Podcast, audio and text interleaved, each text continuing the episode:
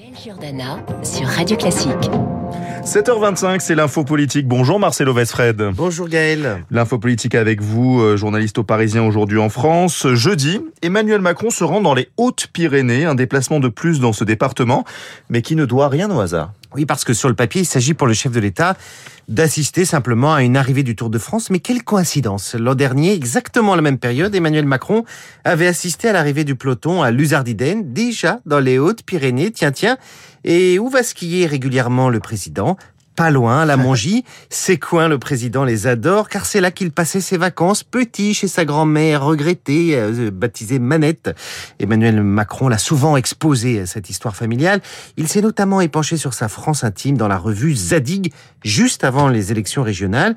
Il y énumère toute une série de lieux auxquels il est très attaché.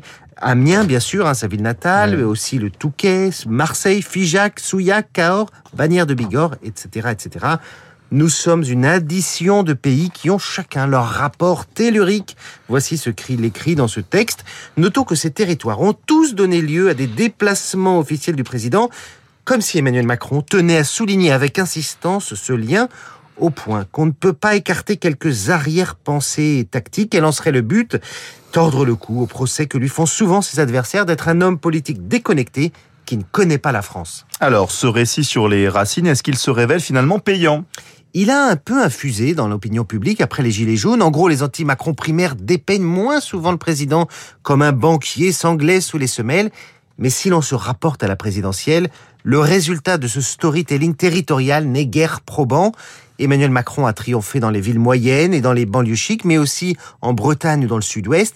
Mais l'essentiel des zones rurales et des petites villes sont tombées dans l'escarcelle de Marine Le Pen. Et dans les Outre-mer, les voix se sont partagées entre Jean-Luc Mélenchon et le Rassemblement national.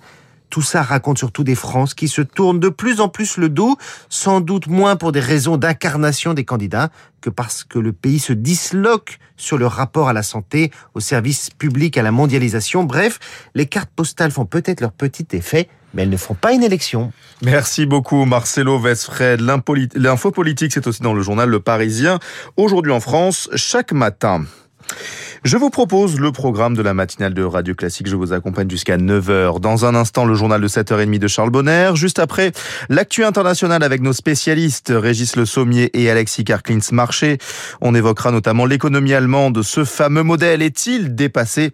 On euh, verra ça. Mais tout de suite, la météo.